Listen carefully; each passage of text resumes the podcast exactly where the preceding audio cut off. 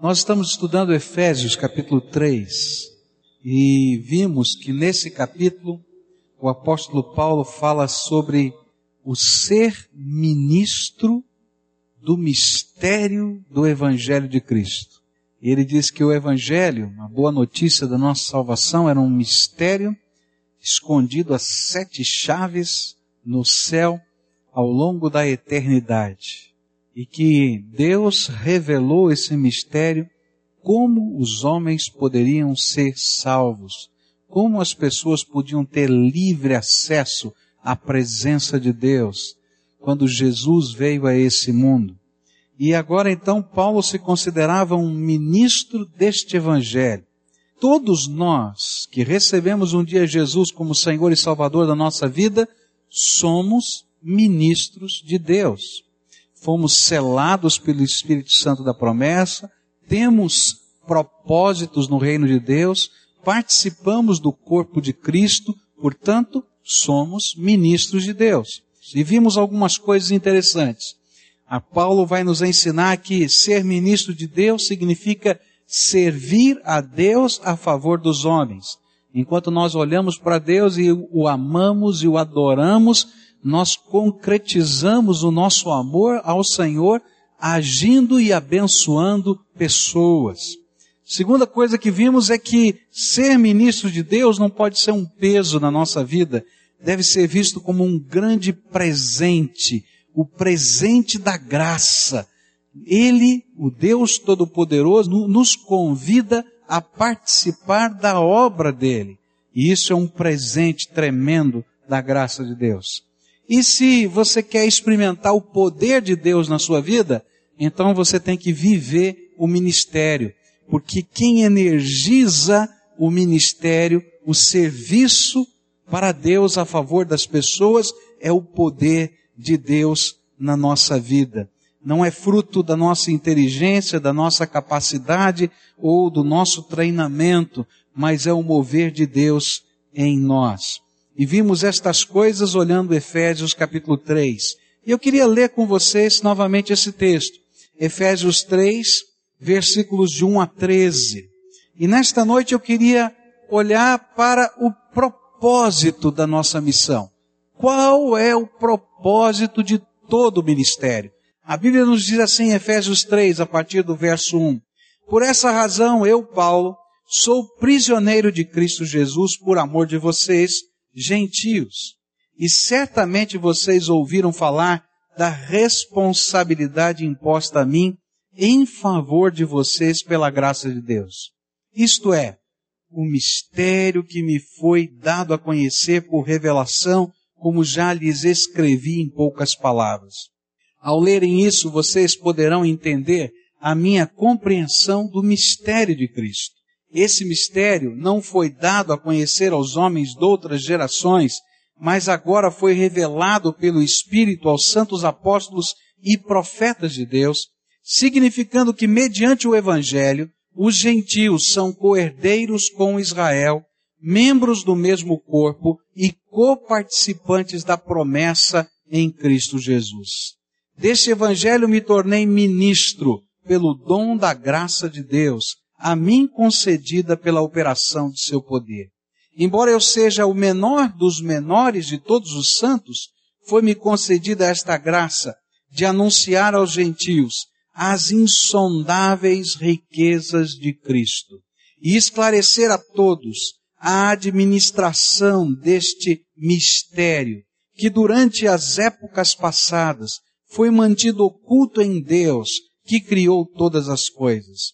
A intenção dessa graça era que, agora, mediante a igreja, a multiforme sabedoria de Deus se tornasse conhecida dos poderes e autoridades nas regiões celestiais, de acordo com o seu eterno plano que ele realizou em Cristo Jesus, nosso Senhor, por intermédio de quem temos livre acesso a Deus em confiança, pela fé nele. Portanto, peço-lhes que não desanimem por causa das minhas tribulações em seu favor, pois elas são uma glória para vocês.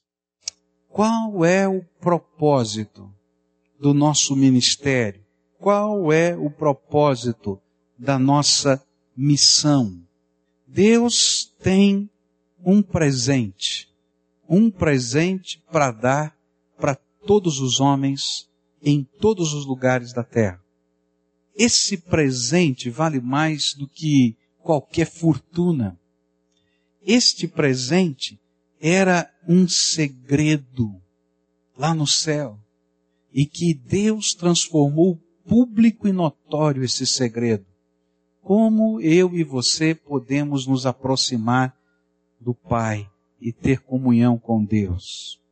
Algumas pessoas vão dizer assim, mas por que esse era um segredo? Por que isso era uma coisa tão complicada? Porque a Bíblia diz que Deus é perfeito, Deus é santo, Deus é justo, Deus é eternamente bom.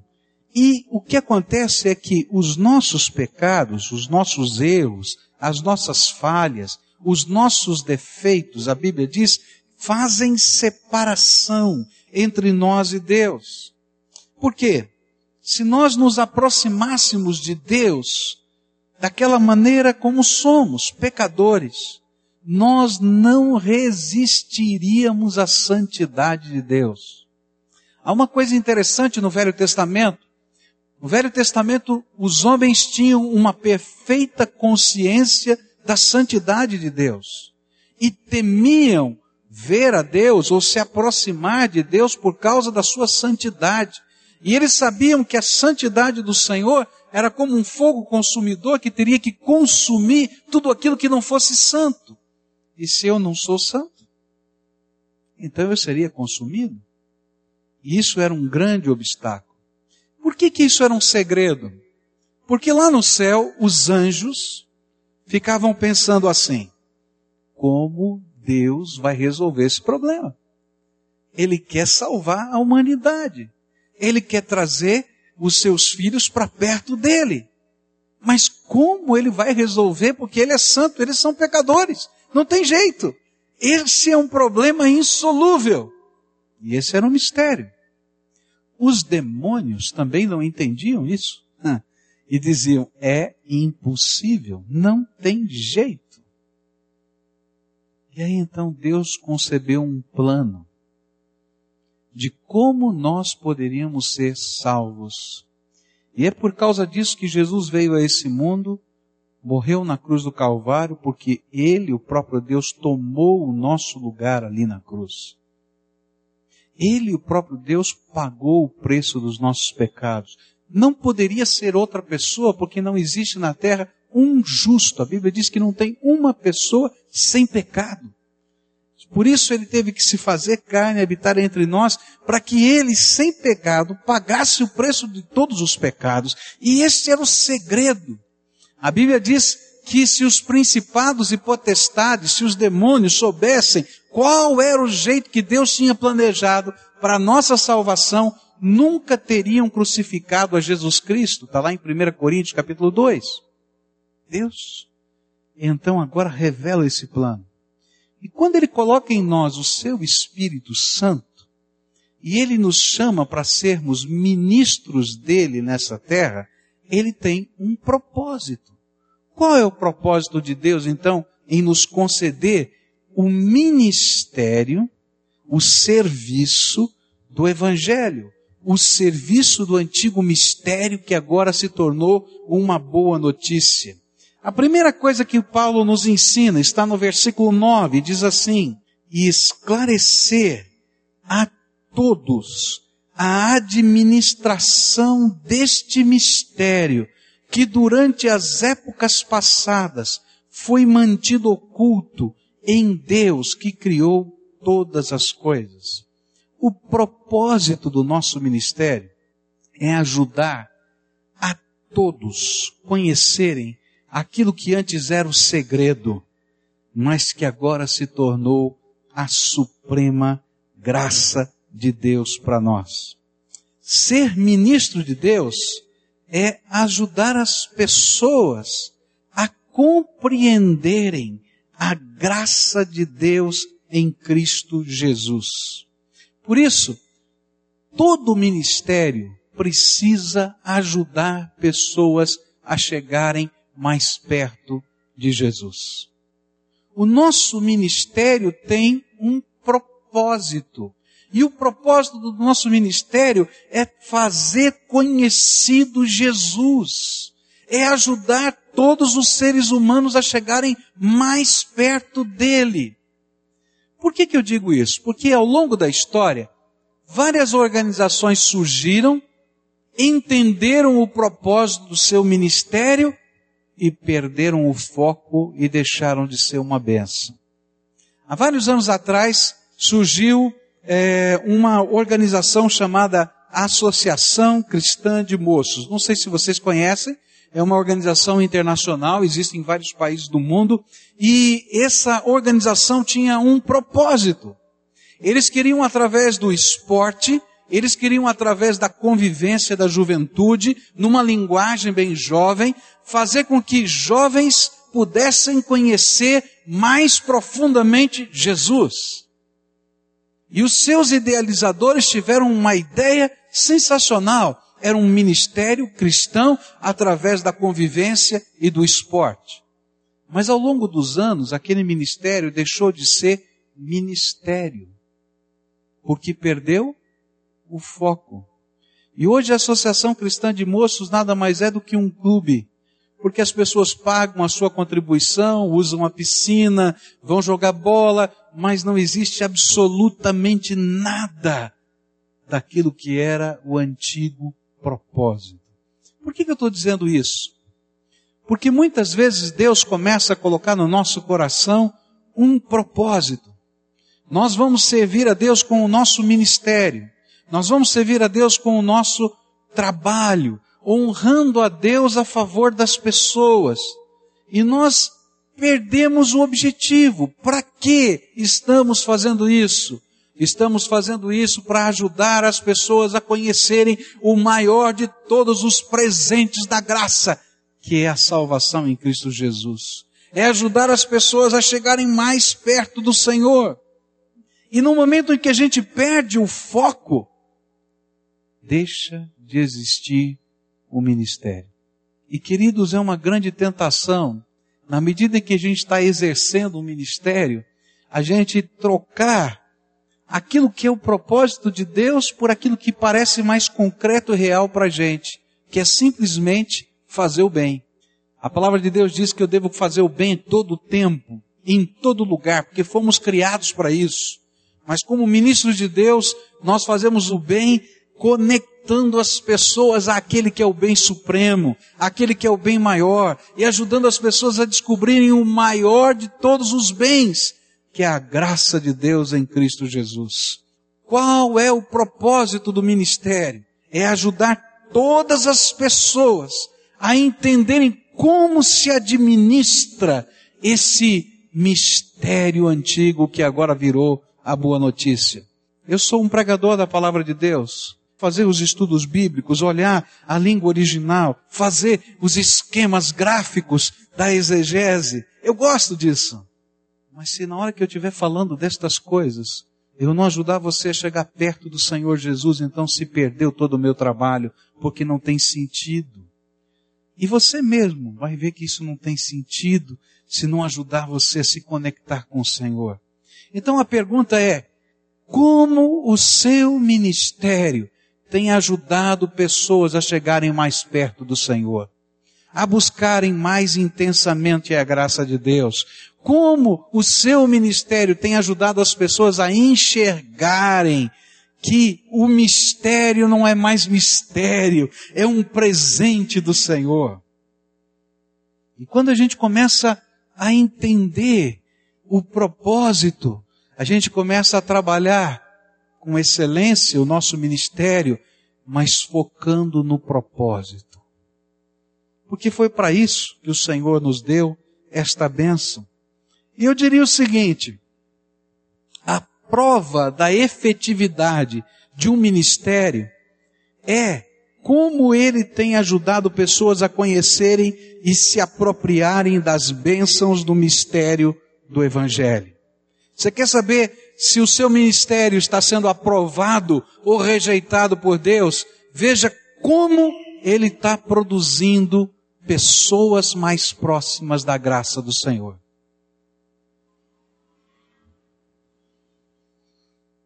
Fazer algumas perguntas que nos ajudam a avaliar o nosso ministério.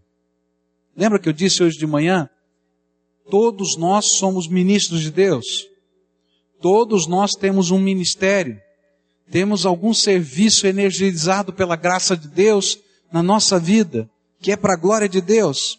Então a minha pergunta para você, se você é ministro do Senhor, é: você já levou alguém a Jesus? Você já levou alguém a se tornar uma pessoa comprometida com Cristo, com a palavra dele, com a igreja dele?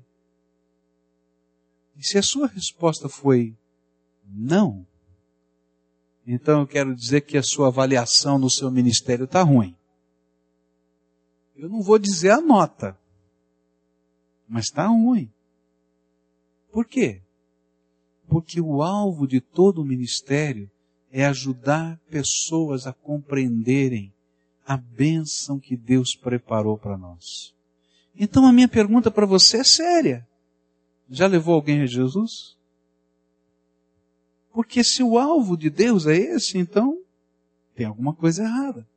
Outra pergunta que eu tenho para você, para você avaliar a sua vida e o seu ministério. Quanto tempo faz que você não leva ninguém a Jesus? Não tem ninguém que você pudesse conduzir a Jesus? Outra pergunta que nos ajuda a avaliar o nosso ministério é: quem Deus tem colocado ao nosso lado para que nós possamos ser bênção na vida dessas pessoas?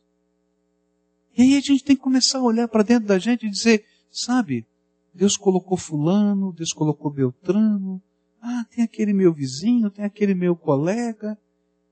Deus me colocou ali para que eu seja ministro dele naquele contexto. Porque esse é o alvo do meu ministério e de todo o ministério de Deus. E a pergunta é como eu posso servir a Jesus servindo estas pessoas. Muitos de nós imaginamos que o ministério é simplesmente a gente ter um mantra ou uma fórmula decorada em que eu vou chegar para as pessoas e vou dizer, olha, você tem que fazer assim, assado, assim, aquilo outro. Mas não é assim. Deus coloca você naquele lugar para ser uma bênção. E na medida em que você é bênção na vida dessas pessoas, as pessoas começam a se interessar no porquê quê, no para quê. E a palavra de Deus se torna uma força através dos seus lábios e não dos meus, porque você se tornou alguém significativo para aquela pessoa. Quem Jesus colocou do teu lado e que Deus está dizendo, vai lá e ministra, meu irmão. Pode ir lá, meu filho, porque eu vou derramar graça. Segundo propósito de todo o ministério, Está no versículo 8, na parte B do versículo. Foi-me concedida esta graça de anunciar aos gentios as insondáveis riquezas de Cristo. Oh, que coisa linda! O exercício do nosso ministério, no poder do Espírito Santo, faz com que as pessoas possam ver em nós a riqueza de Cristo aquilo que parecia distante, aquilo que parecia difícil, aquilo que parecia que acontecia com os outros, mas não acontece com a gente, agora passa a estar revelado na tua vida para essas pessoas. E aquilo que era insondável passa a ser constatável. E como é que isso funciona? Funciona quando essas pessoas podem ver o poder de Deus transformando a tua vida. E eles olham para você e dizem assim: puxa vida, conheci esse fulano. Intragável. Não descia aqui. Mas ele está diferente. Aconteceu alguma coisa na vida dele. Eu vi a família dele arrebentada, seus filhos quebrados. Mas estou vendo agora a graça de Deus fazendo alguma coisa. Ele está diferente. Ele está diferente. Porque aquilo que parecia impossível de eu constatar, eu posso ver a riqueza da graça de Deus em Cristo começa a agir na tua vida. Primeiro em você. E você se torna um testemunho vivo do poder de Deus. Mas não para aí, porque essa transformação é uma coisa tão forte, tão tremenda. A sua visão do reino de Deus começa a incomodar. E Deus começa a usar a tua vida, os teus olhos, a maneira como você administra as suas coisas, a maneira como você valoriza outras. E isso passa a ser um impacto da graça de Deus, incomoda. As pessoas estão olhando dizendo, mas como é que pode? O que, que é isso? E as insondáveis riquezas de Cristo começam a se demonstrar. Porque apesar de toda essa visão, eles vão perceber a graça de Deus sobre a tua vida. E você se torna uma carta aberta de Deus aos homens, como o apóstolo Paulo vai dizer em outro lugar. Através da tua vida, quando você está praticando o seu ministério, servir a Deus a favor das pessoas. E você vai lá e serve a Deus a favor daquela pessoa, desinteressadamente. Você leva o amor de Deus para perto daquela pessoa e leva o poder de Deus para casa daquela pessoa. Eu ouvi uma vez o testemunho de um médico do Espírito Santo chamado Sebastião. E esse médico era dono de um hospital no Espírito Santo. E uma série de problemas aconteceram na sua vida. E por causa desses problemas do coração, da vida, da família, ele começou a enveredar pela bebida e se tornou alguém que era dependente de álcool, bêbado. E o primeiro a se converter naquela casa foi a sua esposa. E ela começou a buscar Jesus.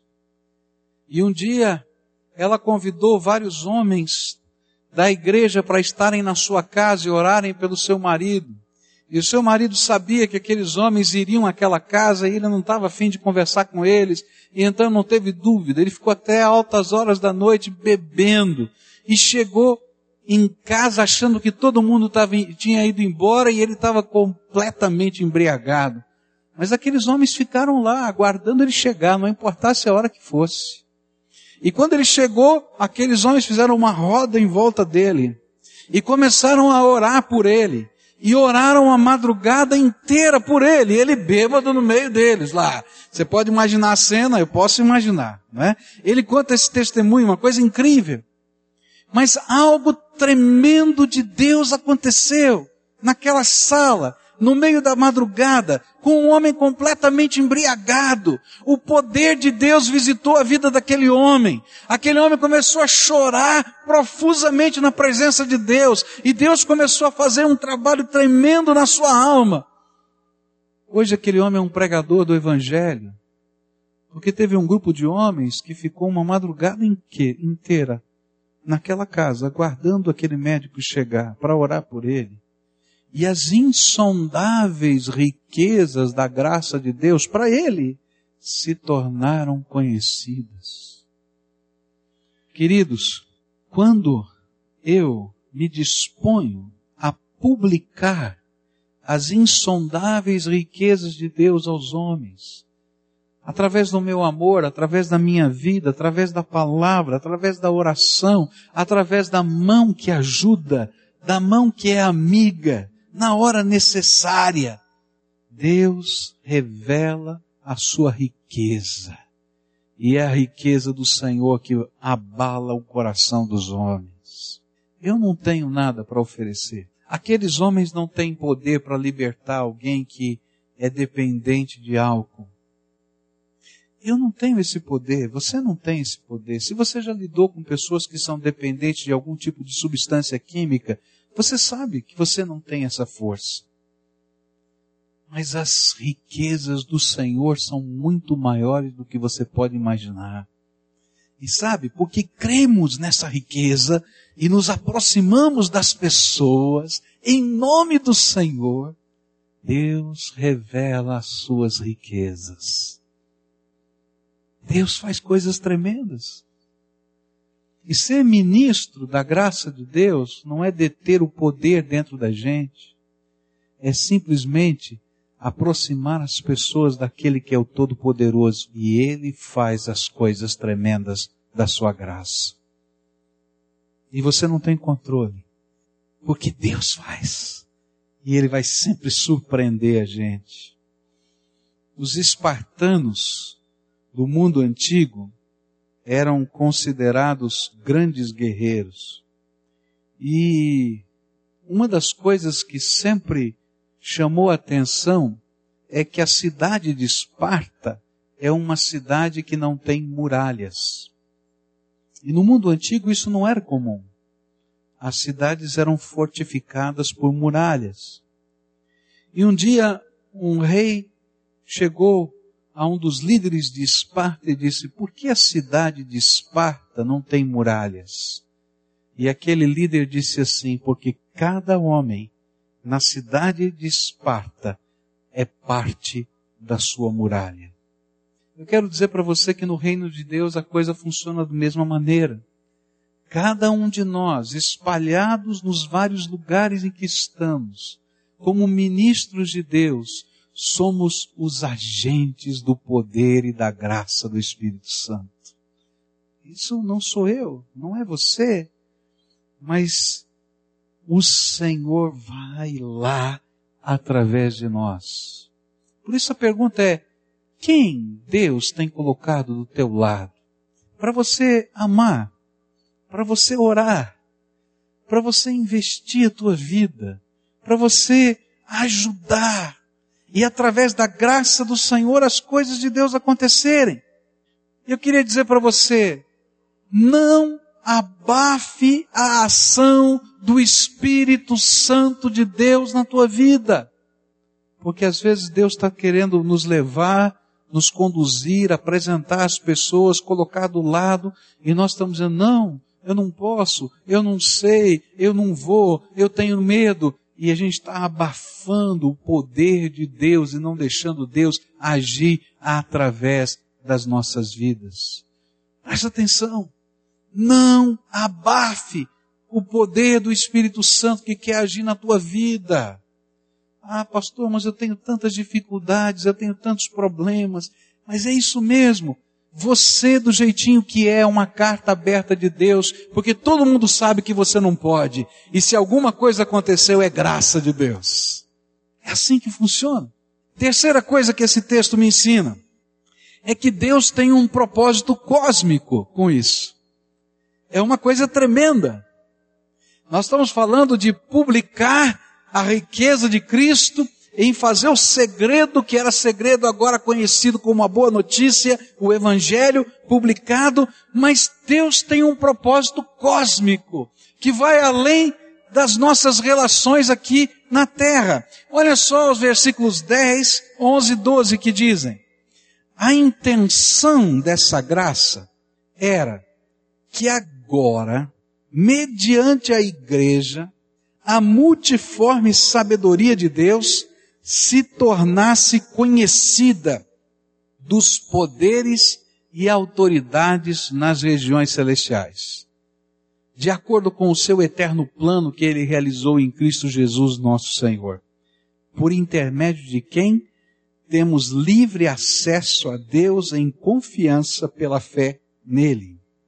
Se o nosso ministério ajuda as pessoas a conhecerem as insondáveis riquezas de Cristo, o nosso viver em comunidade, o nosso viver no seio da igreja, a nossa unidade no Espírito Santo, a manifestação dos dons de Deus aqui, o exercício dos ministérios diferentes, porque cada um aqui é diferente, mas debaixo da mesma graça, faz com que o propósito cósmico de Deus se realize. Que propósito cósmico é esse que Deus tem? Ele vai revelar agora aos principados e potestades, aos anjos e aos demônios, a sabedoria de Deus de uma maneira tão variada que nunca fora antes concebida como Deus pode usar gente como eu, como você. Cada dia que nós estamos vivendo aqui juntos, adorando a Deus em espírito, adorando a Deus através do nosso serviço, fazendo a obra de Deus aqui na terra, os anjos olham e dizem assim, olha lá o Pascoal. Lembra como é que ele era? Que cara enrolado. Só Deus mesmo para fazer isso na vida dele. E os demônios, morrendo de raiva. Não dá. Como é que pode? De que jeito? E o propósito cósmico de Deus é que em toda a terra, em todo o céu, em toda a dimensão desse universo, homens, anjos, demônios, natureza, glorifiquem a um Deus tão sábio, tão sábio, tão sábio, que pode usar gente como a gente. É tremendo. Gente, nós, a nossa vida o nosso ministério glorifica a Deus no céu e na terra. Já pensou nisso?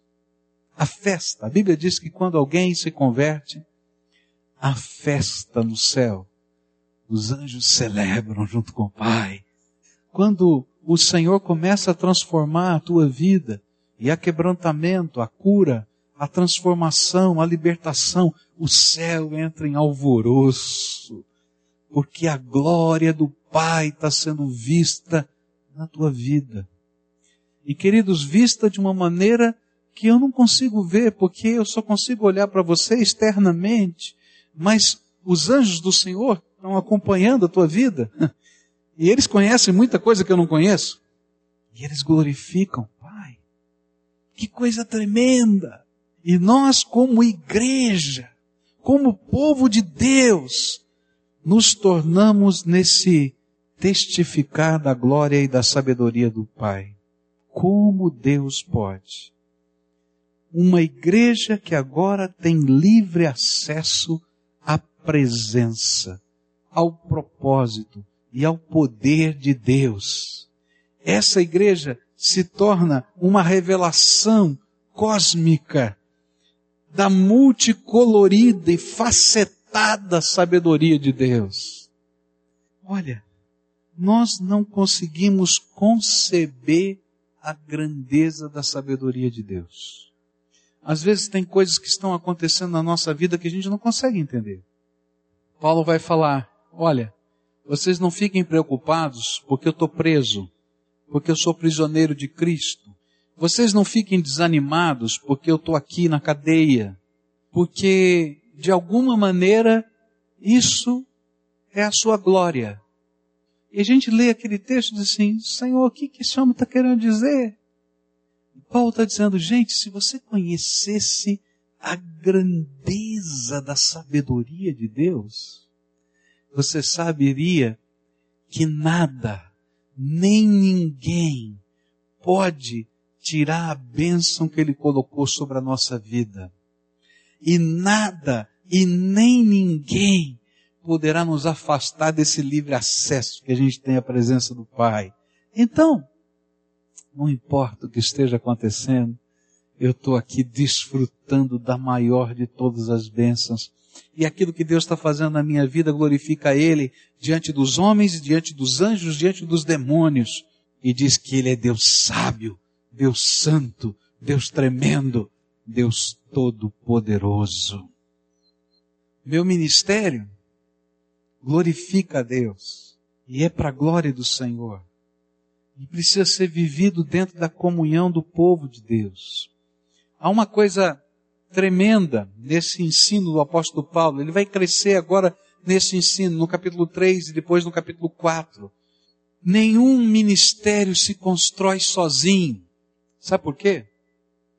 Porque um pedacinho da graça necessária para esse ministério está em você, mas o outro pedacinho, para a gente completar essa obra, não está em você, está no teu irmão aí do lado. E de propósito, Deus colocou um pedacinho em você e um pedacinho em você, porque se vocês não aprenderem a andar juntos, vocês não poderão exercitar a plenitude do poder de Deus. E é por isso que não dá para viver um cristianismo independente. Você no teu cantinho e eu no meu. Você longe da igreja, fazendo do jeito que você quiser, da maneira que você imaginar a sua vida cristã. Não. Porque esse cristianismo vai me levar a me conectar com as pessoas, a me conectar com Deus, para que juntos possamos unir os dons que Deus espalhou no meio do seu corpo e assim glorificar o Pai. E de repente ele vai dizer como é que um judeu e um gentil podem trabalhar juntos. E na medida em que a gente vai vivendo essa manifestação da unidade do Espírito, coisas tremendas da graça de Deus vão acontecendo. Vocês lembram que eu falei aqui o que aconteceu no Iraque? Quando aquelas várias denominações evangélicas fizeram um retiro espiritual de oração e onde começaram a pedir perdão uns aos outros, os iraquianos aos americanos, aos curdos, os curdos aos xiitas e aos sunitas, antigos xiitas e sunitas, porque agora eles eram servos do Senhor Jesus. E houve um quebrantamento tão grande naquele retiro. Tinham lá alguns pastores brasileiros e tinha uma senhora paralítica lá naquele lugar. E quando Deus começou a fazer isso, aquela senhora pediu que aqueles homens orassem por ela, e oraram por ela. E aquela mulher saiu andando, entrou na piscina onde estavam acontecendo os batismos e pediu para ser batizada, porque o Senhor havia transformado a sua vida e a curado. Coisas tremendas da graça de Deus acontecem. É. Coisas tremendas. Por quê? Lembra que eu falei que Deus tem um propósito cósmico? Todo o céu, todo o céu está assistindo e está dizendo que coisa tremenda, que sabedoria é a sabedoria de Deus. É por isso que o inimigo vai tentar fazer com que o seu ministério pare de funcionar. É por isso que muitas pessoas deixam a igreja por causa de relacionamentos quebrados. É interessante a gente perguntar para as pessoas que um dia caminharam juntas na obra de Deus, no projeto de Deus, e se afastaram do Evangelho. A gente pergunta, por que, que você se afastou do Evangelho? Ah, porque eu tive um problema com o irmão fulano, com o irmão ciclano, e etc. Queridos, é justamente ali que o inimigo entra para que a glória de Deus que está sendo revelada nessa unidade do povo de Deus, dos diferentes que agora são irmanados em Cristo Jesus, ela passa a ser quebrada na minha vida e na tua vida. Mas sabe quem é que perde? Sou eu. É você. Porque o céu continua festejando aqueles que estão se unindo debaixo do poder da sua graça. Minha pergunta para você hoje à noite é: qual é o seu ministério? Minha pergunta para você é: o seu ministério está no foco, ajudando pessoas a conhecerem o mistério que agora foi revelado ao Evangelho e o poder de Deus, a riqueza de Cristo. O seu ministério conecta as pessoas do corpo de Cristo para que nós juntos como igreja sejamos expressão da glória de Deus nas regiões celestes. Se não, querido, está na hora de rever o foco da tua vida. Se as suas respostas a estas perguntas elas não coincidem com o propósito de Deus, é porque o foco da tua vida está no lugar errado.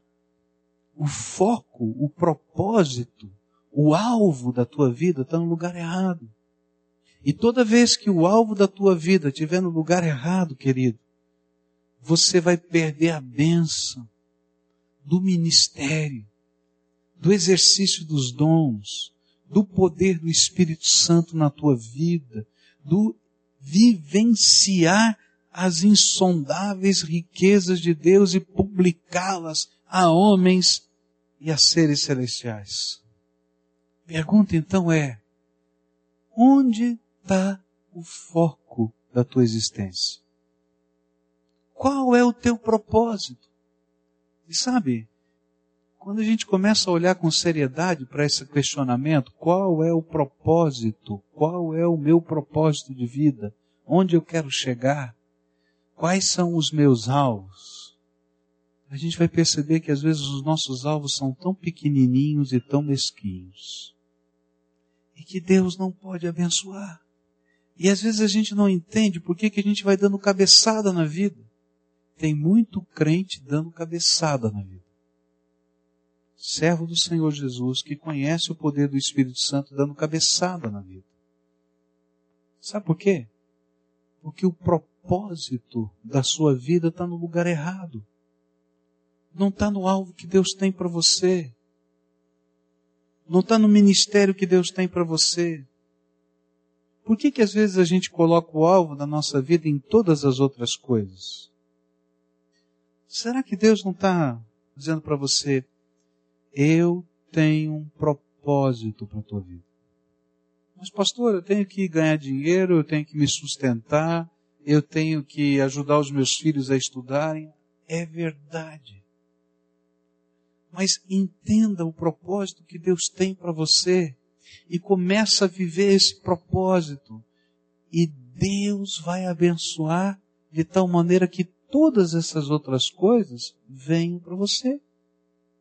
Quando a gente coloca o foco no lugar certo, Deus abençoa. Se o foco estiver no lugar errado, Deus não pode abençoar. Sabe por quê? Porque se ele abençoar, ele vai estar tá incentivando a tua carne. E você vai estar tá fazendo bobagem. Mas quando eu começo a enxergar onde Deus tem o meu propósito, o propósito para a minha vida, para o meu ministério, para a minha ação, Deus começa a derramar graça. Porque promessa dele é verdade. Se cumpre. E ele então abre portas e às vezes fecha portas. Tanto as portas abertas podem vir de Deus, como as portas fechadas também. Porque se nós queremos andar no propósito de Deus, precisamos discernir o que Deus está nos falando todos os dias. E andar na vontade de Deus e no alvo do Senhor. E coisas tremendas da graça de Deus vão acontecer. Pode escrever isso. Não é o pastor Pascoal que está falando, é a palavra de Deus e ele não mente. E você vai experimentar isso na tua vida. Experimentar isso no teu trabalho, você vai experimentar isso na tua família, você vai experimentar isso no teu ministério. Coisas tremendas da graça de Deus. Por quê? porque as insondáveis riquezas de Cristo vão ser experimentadas, vivenciadas e publicadas na tua vida. Pergunta para você é: onde está o alvo do teu, da tua vida? O que é que você está buscando?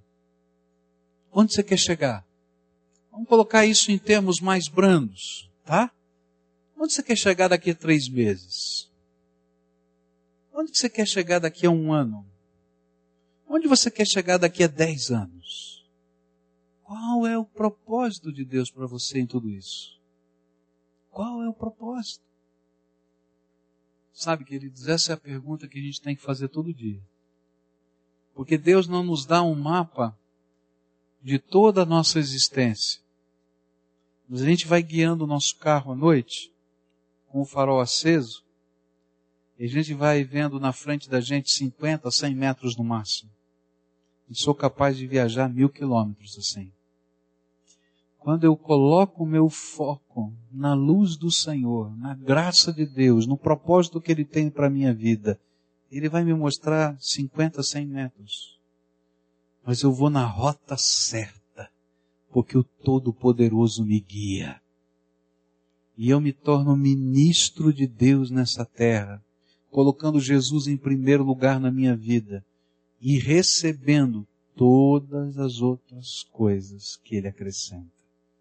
Como Deus é bom! Como Deus é bom! Que coisa tremenda! como Deus age, como Deus responde. Tem problemas? Tem, queridos. Tem lutas? Tem. Tem aflições? Tem. Esse texto mesmo vai falar agora, a segunda parte dele, serão conselhos para as batalhas que a gente vive no meio do ministério da vida. Como é que a gente enfrenta essas batalhas? Mas apesar disso, Deus é bom. E Ele revela as riquezas de Cristo em nós. Jesus te deu um ministério. Jesus te deu uma missão. Ele tem um propósito para a tua vida. Como é que está o foco? Você está focado em Jesus? Você está perseguindo esse alvo? A sua vida reflete as riquezas insondáveis de Cristo? Você está dando cabeçada? Será que não está na hora de dizer, Senhor, qual é o propósito que o Senhor tem para mim? Eu vou te seguir na minha vida familiar. O Senhor precisa dar consertos aqui. E eu vou fazer do teu jeito. Eu vou te seguir na minha vida financeira, na minha vida profissional, do teu jeito. Eu quero glorificar o teu nome com os meus dons e com os meus talentos. Do teu jeito. Experimenta se Deus não vai acrescentar todas as outras coisas. Agora, enquanto você está pensando assim, vão surgir pequenas coisas na sua mente que são obstáculos. Coisas que nós queremos segurar com as nossas mãos e controlar. E sabe, queridos, a gente não consegue colocar o propósito de Deus em primeiro lugar se a gente não entregar isso nas mãos do Senhor.